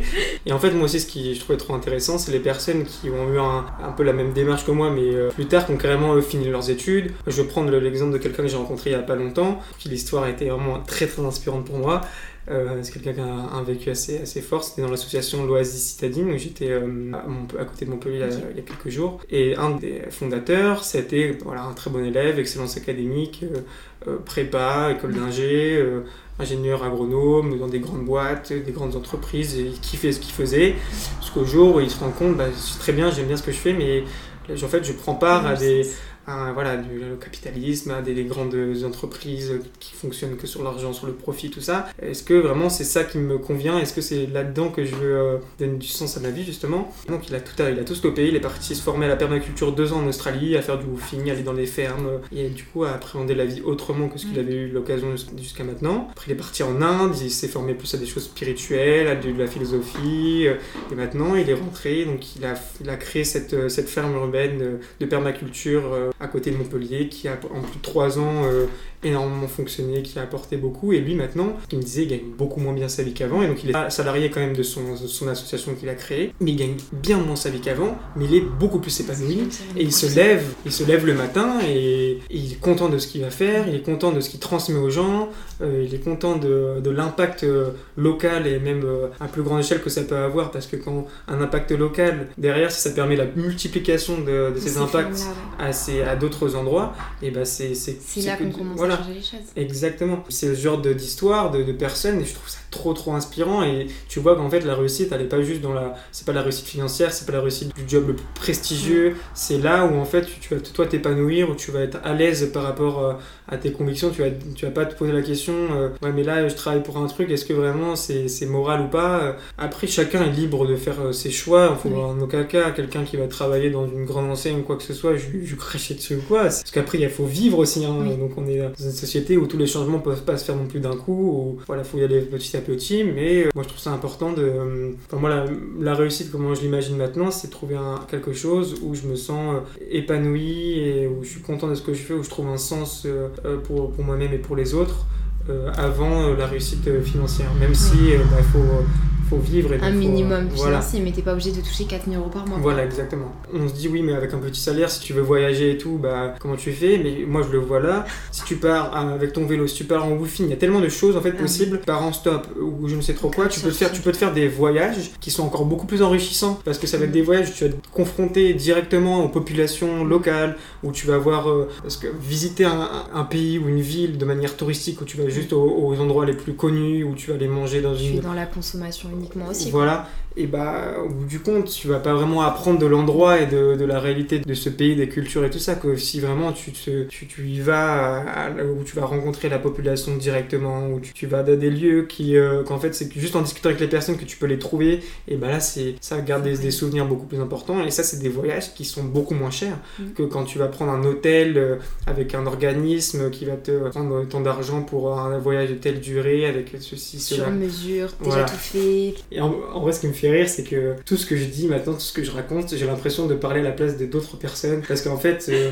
toute ma vision des choses, elle a été apportée par euh, la, discussion avec d'autres personnes. C'est-à-dire que là, des fois, je raconte des choses et c'est d'autres gens qui m'ont euh, qui m'ont apporté cette idée-là que moi-même j'ai mûri ensuite. C'est des, des, discussions que j'ai mûri. C'est justement par, par l'échange que, que tu développes tes, tes, pensées, tes idées et c'est trop cool, je trouve, voilà, de t'imprégner, de, de, te servir de toutes les discussions que tu peux avoir. Et donc aujourd'hui, il y a énormément de choses. Moi, ma, ma manière de vivre, ma manière de penser, elle n'est pas due à, à, moi, elle est due à toutes les personnes, euh, ce qu'elles m'ont apporté. Il y a des trucs que je pensais, des idées que j'avais, qui ont complètement évolué. À aucun moment je reste ancré sur mes positions, et encore aujourd'hui, il y a des choses que je raconte là, ou même euh, sur d'autres euh, sujets où je me trompe très très certainement, et je me considère en aucun cas compétent dans tous les domaines, ou même compétent dans très peu de domaines, et moi je suis encore dans une phase de ma vie où je suis surtout à apprendre avant d'enseigner. je veux apprendre sur, sur, un tas de domaines, et pour ça, bah, c'est rencontrer rencontrer des gens, discuter avec eux, faire des études aussi. Tu vas aussi apprendre toute ta vie. même s'il y a des moments où tu vas passer pouvoir enseigner, tu vas quand même apprendre. Euh, et c'est important d'avoir cette position en apprentissage. Euh, carrément. Pour rester toujours ouverte et ah rester toujours curieux parce que tu fais là d'ailleurs.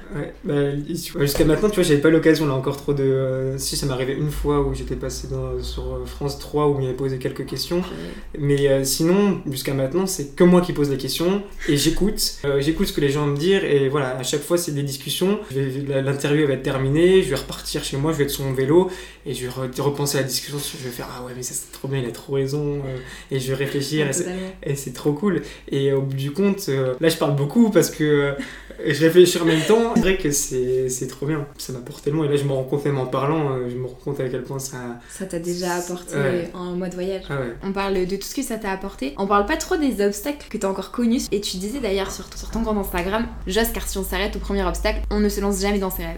Tout à l'heure, tu nous as dit que tu étais quelqu'un de super audacieux, que l'audace c'était un peu à la base de ta façon d'être. C'est quoi les obstacles que tu as pu rencontrer sur ce projet? Bah, C'était déjà dans la confection du projet, donc ça a été euh, bah, la situation du Covid tout simplement. Tout simplement de voyager, de aussi euh, partir sur un, projet qui va être basé sur la rencontre avec les gens, le contact avec les gens. Contact avec, les gens en temps de Covid c'est compliqué, mais au bout du compte, bah, en, restant quand même attentif, euh, responsable, raisonnable, et en faisant attention à tous les gestes barrières, tout ça un, minimum. Après derrière les gens ils ont tellement vécu depuis deux ans tout seuls dans leur coin, euh, mais que ça fait plaisir à eux aussi de voir des projets comme ça, de rencontrer du monde, de discuter, d'échanger, d'accueillir du monde chez soi. Donc au bout du compte, j'avais un peu la peur de ça, je me dis comment ça va se passer? J'étais parti avec des espoirs d'une manière dont ça pouvait se dérouler, parce que je me disais, ouais, mais si je me, mets trop, je me fais trop des plans sur la comète, je vais être déçu et tout. au bout du compte, c'est encore mieux que ce, que ce, que je pensais, ce que je, ce que je rêvais. Oui, donc les obstacles, à part dans la préparation, bon, c'était un peu galère euh, pour trouver un vélo, mais voilà, c'est vraiment du matériel, quoi. Euh, voilà, on me posait un peu des questions sur la faisabilité de la chose, sur est-ce que j'allais pouvoir euh, tenir aussi tout seul, parce que c'était aussi voilà, un voyage seul. voyage seul, comme ça, à 20 ans, euh, comment tu vas te débrouiller, est-ce que tu vas pas te sentir trop euh, pas trop sentir la solitude et tout, justement. Donc, du coup, je pars dans un voyage seul, mais sans jamais réellement être seul, parce que je suis toujours à rencontrer du monde, toujours aller vers les gens ou les gens, que les gens viennent vers moi. Et c'est aussi ça, en fait, le voyage en solo, c'est complètement différent d'un voyage à plusieurs. Tu es obligé d'aller voir les autres, et ça permet aussi d'avoir cette ouverture à toutes sortes de personnes. Euh, tu vas vers les gens, et les gens vont aussi vers, vers, toi. Et donc, euh, ça qui aurait pu être une, barrière ou un, obstacle, ça ne l'a pas été du tout. J'ai jamais été senti seul, même parfois, euh, j'avais besoin un petit peu de. parce que je voyais tellement, tellement de monde, tellement de gens différents dans une journée que, ouais, euh, avoir le temps de, de, souffler, de réfléchir, de reprendre du recul ouais, sur, tout ce que tu as, que as vécu. Parce que si tu si, voilà, si enchaînes trop de choses, t'as pas le temps de réfléchir à tout ce qui se passe. Il faut aussi prendre le temps de, tout ça. Donc les obstacles, après, c'était le voyage, bon, des petits soucis mécaniques, mais même les, les soucis mécaniques ou les petites galères, elles sont transformées en bons moments. Parce que par exemple, une crevaison à un certain moment où je, je sors d'un bivouac d'une nuit, où j'ai plus d'eau, donc je repars en me disant il faut que j'aille remplir mes gourdes, première, euh, première chose à faire. Hop, mon pneu il est à plat. Je suis oh putain, donc faut que je m'arrête, faut que je change mon pneu. Euh, euh, plus d'eau, il commence à faire chaud. Je suis oh là là là là, quelle galère. À galérer, je n'arrivais pas à enlever mon, pneu pour changer ma chambre à air parce que c'était beaucoup plus serré que ce avec quoi je m'étais entraîné pour changer des pneus. J'y arrivais pas et tout ça. Au bout du compte, il y a un mec qui s'est arrêté, qui était à vélo, qui est venu m'aider. On a galéré à deux, mais voilà, au moins on a galéré à deux. On a réussi au bout d'une heure, on a, mais, on a su et on, on a changé le truc. Et derrière, ce truc-là, ça m'a permis de faire une rencontre avec un mec avec qui j'ai passé la journée. On a, on a fait 60 bornes ensemble à discuter de plein de choses, de sa vie, de la mienne.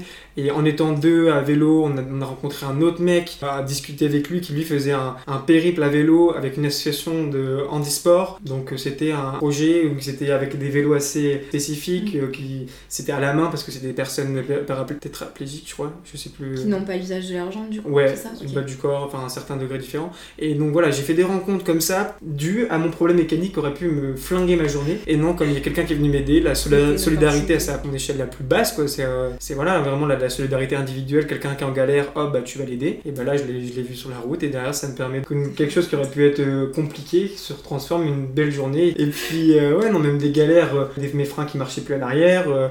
Je me suis arrêté dans un truc de location de vélo qui normalement fait pas de réparation à vélo. Et ils sont allés me chercher des patins en arrière-boutique. ils les ont changés gratuitement, on a échangé. Et puis, c'est trop cool, quoi. Alors que d'habitude, pas du tout ça. C'est que des choses comme ça. Même quand j'avais encore une galère avec ma roue, J'arrivais à la dune du Pilat, euh, fallait euh, je trouvais pas d'endroit pour bivouaquer qui, allait, j'avais enfin, mon, pneu qui était crevé, et du coup j'étais dans l'obligation de m'arrêter dans un camping parce que je pouvais pas faire autrement. Et arrivé dans ce camping là, il était plus de 21h, c'était fermé, il y avait un numéro d'urgence à appeler, j'appelle le numéro d'urgence, le, mec il vient, il me trouve un, emplacement trop sympa, je demande, j'avais pas mangé, et euh, il me dit oh bah tu peux peut-être aller voir au restaurant, c'est en train de mais normalement il a plus rien. Et j'arrive, et pareil, je tombe sur des, des gars super sympas, ah, un mec qui me hop directement il me sort une bière. Il avait coupé le, le gaufrier et il rallume le gaufrier. Il me fait une gaufre Nutella euh, comme ça, gratuitement. On a échangé pendant une demi-heure, trop cool. Et puis voilà, donc je me rappelle de, ça et puis d'être montré très rapidement après euh, en haut de la dune du Pilat pour voir le coucher de soleil. Et puis au bout du compte, euh, ça s'est transformé en des belles rencontres alors que j'étais en mode oh, qu'est-ce que je vais faire ce soir? Bon, pour le coup, c'était le, le, seul soir où je suis dans un camping où j'ai dû bah, payer, le, payer le camping. Mais voilà, quand t'es vraiment en galère, tu, trouves une solution. tu, faut, le faire. Tu viens de nous évoquer un peu tes obstacles, mais dans le futur proche ou plus longtemps, c'est quoi tes prochains projets? Je vais me poser toutes ces questions-là quand je serai rentré, de savoir documentaire comment je vais m'y prendre, est-ce que j'essaie de me faire aider, euh, comment, je me, comment je me débrouille, est-ce que j'écris quelque chose, c'est aussi quelque chose d'envisageable, je sais pas. Il y a plein plein de manières de restituer cette, ce périple. Donc ça, ça va être un questionnement rentrant. Je pense que déjà la première chose que je vais faire en arrivant chez moi, c'est me poser pendant plusieurs jours. Je sais pas comment, en fait, je sais pas du tout comment je vais réagir à, parce que c'est quand même quelque chose de très intense, très intense émotionnellement, euh, au niveau même de fatigue. Euh. Enfin donc je sais pas du tout comment je vais réagir quand je vais rentrer chez moi, que je vais être là, est-ce que je vais avoir envie de repartir directement faire quelque chose, que je vais avoir vraiment envie de calme pendant quelques, quelques temps. Et puis ensuite, euh, bah, cet été, je vais plus faire des petits projets, je pense, avec, avec mes potes, euh, histoire de, de voyager un petit peu avec mes potes, euh, faire, des vacances plus cool. voilà, parce que en soi, c'est, des fois on dit bonnes vacances et tout, mais c'est pas exactement des vacances parce qu'il y a quand même bah, le, projet. Même il y a des fois des gens qui me disent et tu fais ça pour, pour une thèse ou c'est, un mémoire ou quoi? Non, non, c'est, bénévole, c'est, voilà, c'est par moi-même, même travail. Donc derrière, pouvoir me poser euh, pendant plusieurs, plusieurs temps et faire des trucs avec mes potes, tout ça, je sais pas encore ce que je vais faire. Et puis après, ouais, la rentrée en septembre, donc reprendre mes études, que, au moins donc, euh, finir la licence L2, L3, tout en me disant j'ai le droit encore que ça me plaise pas, même si je suis presque persuadé que ça va me plaire, ça peut ne pas me plaire, je, voilà. Puis après, je sais pas encore vers quoi exactement je vais me diriger. Il y aura toujours de toute façon à côté aussi cette, cette importance de l'engagement associatif mm. et je vais continuer dans, dans cette chose-là parce que de, tout ce que j'ai vu, euh, je me rends compte aussi de tous les besoins besoins qu'il y a aussi et à quel point euh, je suis sûr que en rentrant aussi, je vais réfléchir un peu. Ça se trouve, ça se trouve je sais pas, créer une association dans un domaine. Euh, j'ai réfléchi au fur et à mesure là où il y a par rapport à tous les besoins que je vois, qu'est-ce qui peut être pertinent. Euh, donc je vais aussi, il y aura toujours cette partie-là de, de, ma vie qui sera dédiée à l'engagement, l'engagement bénévole, l'engagement associatif, voir comment ça se concrétisera l'année prochaine. Et bah, le voyage à vélo, j'en referai encore. Et moi de toute façon, je disais, ça fait depuis très longtemps, mon, mon objectif de vie, mon plus grand rêve, c'est un tour du monde à vélo. Et c'est pas une blague, je le ferai, hein, je, le, ferai, mais ça, c'est une certitude. Avant de mourir, j'espère mourir le plus tard possible, en tout cas après avoir fait mon tour du monde à vélo. et, euh, et, non, franchement, le tour du monde à vélo, c'est mon plus gros projet. je sais pas encore si je le ferai aussi sous forme d'un projet avec une thématique, ou vraiment sous forme de, découverte des pays euh, culturels, euh, d'échanger avec les habitants, et vraiment beaucoup plus, où j'ai moins d'obligations de, rendre de rendu, quoi que ce soit, vraiment vivre l'instant, même ça se trouve partir sans suivre sur les réseaux, parce que par exemple, suivre mon projet sur, sur Instagram, ça demande un peu aussi de temps, de mettre des stories, de donner un peu des nouvelles pour les gens qui veulent suivre un peu euh, comment ça se passe, les proches, euh, ceux, que ça intéresse. Mais ouais, il y a plein de, plein de projets qui, vont découler de tout ça aussi, c'est sûr. Et en parlant de ça, on a un petit côté un peu plus euh, développement personnel, inspiration. Moi, j'aimerais savoir, c'est quoi qui t'inspire au quotidien Ma plus grande inspiration, c'est les autres. Je l'ai déjà un peu expliqué. Ma plus grande inspiration, c'est les rencontres et c'est la richesse de n'importe quelle rencontre et de n'importe quel échange. C'est-à-dire que que ce soit quelqu'un qui soit plus jeune que toi, quelqu'un qui soit très vieux, quelqu'un qui ait des idéologies complètement posées des tiennes, et bah tu trouveras toujours, une, enfin moi j'y trouve toujours une source d'inspiration et quelque chose à en tirer même si euh, des fois ça peut être complètement euh, un débat ou un échange sur lequel on s'entend pas, derrière tu réfléchis, ou en tout cas c'est important, enfin selon moi, d'y réfléchir en se disant mais est-ce que je pensais être juste moi pendant ce débat-là, mm. mais comment on peut avoir des avis autant divergents, c'est que lui il a aussi ça, il faut se mettre à la place de l'autre essayer de comprendre d'où il tire ses idées, est-ce que c'est dû à un manque de, justement à de l'ignorance, moi je pense beaucoup justement de, de haine et de, d'exclusion de, d'autres personnes, c'est dû à de l'ignorance sur la situation des gens, sur euh, ce que ça implique et tout ça, et donc c'est pour ça que c'est essentiel moi, au quotidien, de m'éduquer euh, sur plein de problématiques différentes, des trucs qui, normalement, à premier abord, ne devraient pas me, toucher, ne, sont pas, euh, ne touchent pas directement, mais qui, en fait, quand tu réfléchis euh, en, en, termes d'humains, en fait, on est tous, on a tous, moi, je vois ça comme... Oui, quand tu réfléchis que vraiment le destin de tous les humains est, lié, et que même les gens qui sont les plus éloignés de toi, les plus différents, qui ont des problématiques qui n'ont pas rien, rien, à voir avec les tiennes, un moment ou un autre, en fait, ça, implique, ça a un impact aussi sur ta vie.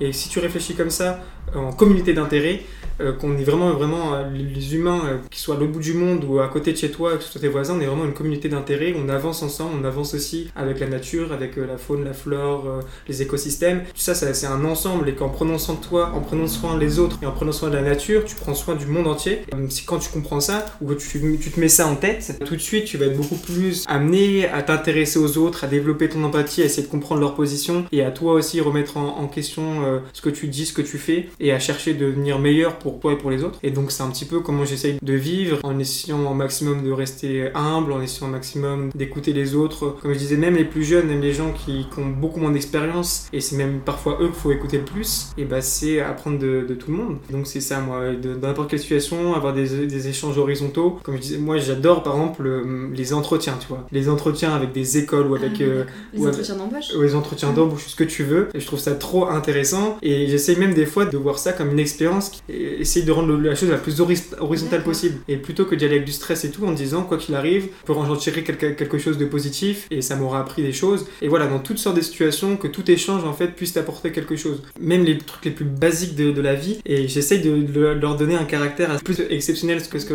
c'en est, tu vois. J'essaie en fait de m'ouvrir au merveilleux, c'est-à-dire de trouver, d'essayer de trouver du merveilleux un peu dans, dans chacun, dans chaque, euh, chaque action, dans chaque chose. Tout bêtement, là je pense au truc qui m'est arrivé il y a une demi-heure. T'es à vélo, j'ai ma gourde qui est tombée parce que j'ai passé un truc à, un trottoir ou je sais pas quoi. Là, il y avait un mec qui était 5, 5 mètres plus loin, et moi j'ai continué, hop, il a ramassé ma gourde et il me l'a tendu, il me l'a donné. Et juste un truc comme ça, c'est un truc dans ta journée, tu peux l'oublier. On c'est juste, je lui dis juste merci et voilà. Et là, derrière vélo, je me dis, ouais, mais un truc comme ça, ça, faut, faut que tu le gardes en tête. Ça, c'est juste des trucs, tu vois. Des choses pour lesquelles tu peux être reconnaissant. Voilà, et voilà, c'est rien du tout. Mais si tu. Des, des petits, euh, des petits trucs positifs comme ça, tu les gardes en, tête et tu leur donnes beaucoup plus d'importance que les choses négatives qui vont t'arriver. Parce que euh, pour le coup, ça aurait été un mec qui aurait shooté dans ma, dans ma gourde plutôt que me la rendre, j'aurais la haine et tout ça, ça m'aurait peut-être gâché ma journée et tout. Et si du coup tu donnes autant d'importance aux actions positives, voire plus, et faire tout pour donner plus d'importance à tout ce qui est positif par rapport au négatif, bah tu, toi tu t'épanouis beaucoup plus. Ça, tu, c'est au maximum essayer de cultiver l'optimisme pour toi, pour les autres. Il y a un truc que je me rends compte pendant le voyage aussi, et qui est du coup un peu une philosophie de vie, si on peut appeler ça comme ça, mais c'est pas vraiment de la philosophie. La, la manière dont tu te présentes aux gens, et la manière dont tu t'ouvres aux gens, c'est que euh, moi ce que j'ai remarqué, c'est que la question que je me suis posée en fait, c'est est-ce que c'est une chance pour moi juste de tomber que sur des gens gentils et bienveillants?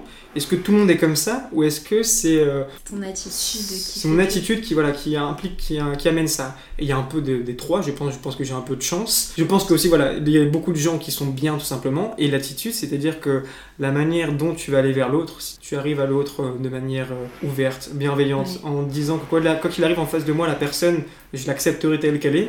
Il y a un, aura de positif qui, qui s'échappe de, de, toi. Les gens vont être beaucoup plus, la confiance va s'installer rapidement, ils vont être beaucoup plus ouverts à leur tour, et en fait les gens se retrouvent à être le miroir un peu de ce que toi tu leur, euh, tu leur envoies.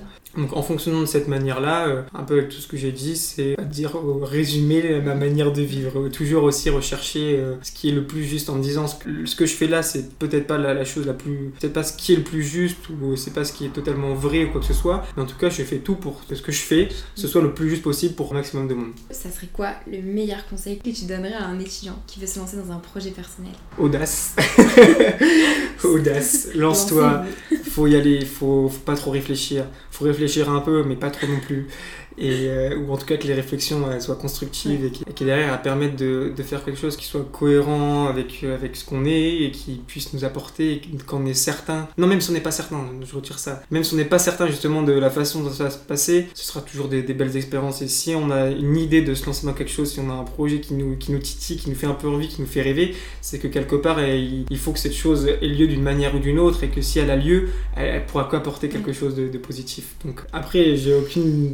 Enfin, je dis, j'ai aucune légitimité, mais je commence à en avoir un petit peu plus en faisant un, faisant un voyage comme ça. Et c'est ça qui est un peu bizarre aussi pour moi, c'est que euh, parfois il y a des gens qui, il y a une personne par exemple qui, qui, qui s'est vraiment inspiré, qui s'est lancé dans son projet en disant grâce à, et voilà donc c'est de, devenir, enfin de commencer à, à, se dire que tu peux euh, inspirer des gens et que n'importe qui en fait dans la manière dont tu vis, euh, tu peux inspirer les gens autour de toi en, en transmettant de, belles valeurs, de belles choses. Mm. Et ben c'est trop cool. Du coup ouais non faut, faut, faut se lancer. Et qu'est-ce que je peux dire d'autre que ça euh, Même la préparation, c'est bien de se préparer un peu, mais après, il y a toujours des, excuses un peu, ouais, je suis pas assez bien préparé, oh, il y a telle chose, j'ai ceci de cela de prévu, ou la situation, elle est bof. Il y aura toujours, en fait, il y aura toujours, il y aura toujours un obstacle, il y aura toujours une raison qui peut un prétexte pour ne pas le faire. C'est trop facile de trouver quelque chose pour ne pas faire quelque chose. En fait, il suffit d'une excuse pour euh, annuler un projet. Et pourquoi il ne suffirait pas de un prétexte pour se lancer dans un projet, tu vois?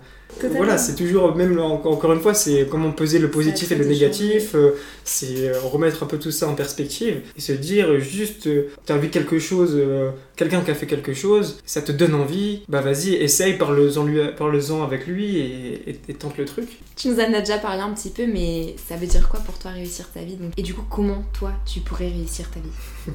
Tu sais que bizarrement, là, ce que je suis en train de faire, je considère ça un peu déjà comme une réussite. Il y a vraiment des, moments où je suis là, mais en fait, là, je vais te parler d'un truc tout bête. Hein. Mais enfin, c'est un peu bizarre, mais c'est que tu vois, la peur de mourir. Et là, euh, si tu veux, des fois, je me dis, ah, mais là, en vrai, si je meurs maintenant, ça me ferait chier évidemment. Mais je veux dire, là j'ai vécu un truc et au moins j'aurais vécu un truc de ouf avant de mourir, tu vois. Et là, j'ai beaucoup moins la peur de la mort par exemple qu'avant parce que euh, je suis en train de vivre un truc euh, assez dingue pour moi. Et je me dis en fait, euh, donc ça c'est une forme de réussite, c'est de dire j'ai accompli quelque chose, je suis en train d'accomplir quelque chose qui m'épanouit, dans lequel je m'épanouis et qui du coup, quoi qu'il arrive, ma vie, j'aurais eu quelque chose, j'aurais fait même cette là, ça fait un mois, tu vois, c'est un mois dans une vie, tu te rends compte par rapport à 20 ans de vie, bah c'est rien et pourtant en, en un mois d'expérience, j'ai l'impression de de, faire quelque chose qui, voilà, c'est un accomplissement. Et donc, ouais, la réussite, ça, bah, je la trouve un peu là, je la ressens. Et je me dis, bah, c'est comment maintenant, sur le long terme, trouver quelque chose où je me lèverai tous les jours avec cette même, euh, cette même niaque, cette même envie d'aller travailler, ou même que le mot travail, ça devienne plus la connotation qu'on a habituellement. Connotation en mode, ça va être, tu, vas, faire un truc qui te plaît pas, tu vas aller au bureau, tu vas, ça va te faire chier, c'est juste pour ramener de la thune, et derrière, euh, faire des projets dans le petit temps libre qui te reste, euh, ou même pas, tu, tu vas avoir la tête à ça, quoi. Donc, si je fais un truc qui me plaît réellement, ce sera ça la réussite, et ce sera à partir du moment où, je serais même plus trop, euh, trop de stressé ou, euh, ou avec des sentiments négatifs. C'est toujours s'éloigner au maximum des sentiments négatifs. Et là, moi, c'est ce que je ressens pendant mon projet. J'ai longtemps que j'ai pas eu de la haine ou quoi que ce soit, ça fait trop du bien. c'est ah, trop. Ah non, mais c'est vrai que ça fait longtemps que j'ai pas eu de sentiments négatifs. Ah si, quand on a, on a fait 1-1 à la France contre la Hongrie.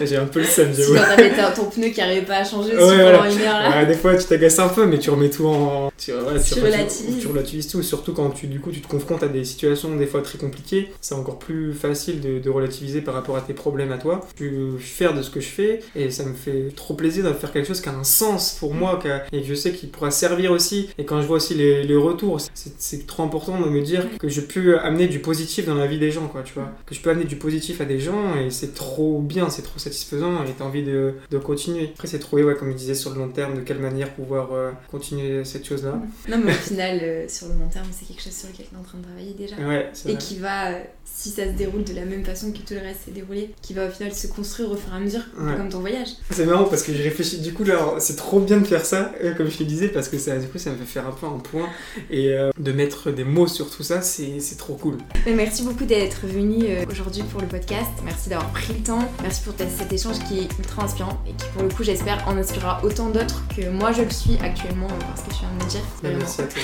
C'était et d'ailleurs, si on veut te suivre, on je mettrai toutes les informations sur les notes du podcast sur Instagram pour que les abonnés, les auditeurs puissent continuer à suivre ton aventure, continuer à suivre bah, qu'est-ce qui va devenir, qu'est-ce qui va se passer ensuite. Et voilà. Bah, merci, beaucoup. Merci d'avoir écouté cet épisode jusqu'au bout. J'espère que le projet de Paul t'a inspiré, mais surtout encouragé à te lancer toi aussi dans de nouveaux projets. Le Tour de France de Paul dure encore quelques semaines et je ne peux que te pousser à aller le suivre sur Instagram, paul-bln-du-bas. Si tu veux être mis au courant de la sortie des épisodes de ce podcast, je t'invite à t'abonner et à me retrouver sur Instagram, mavéétudiante.fr pour me faire part de tes remarques, conseils ou suggestions. Ah oui, et si tu as des minutes, tu peux toujours me laisser 5 étoiles et un avis sur Apple Podcast, ça me fait hyper plaisir et surtout ça va aider le podcast à se faire connaître au plus grand nombre. Bref, on se retrouve très bientôt pour un nouvel épisode d'étudiants et inspirants. Alors d'ici là, n'oublie pas que tout est possible à qui rêve, ose, travaille et n'abandonne jamais.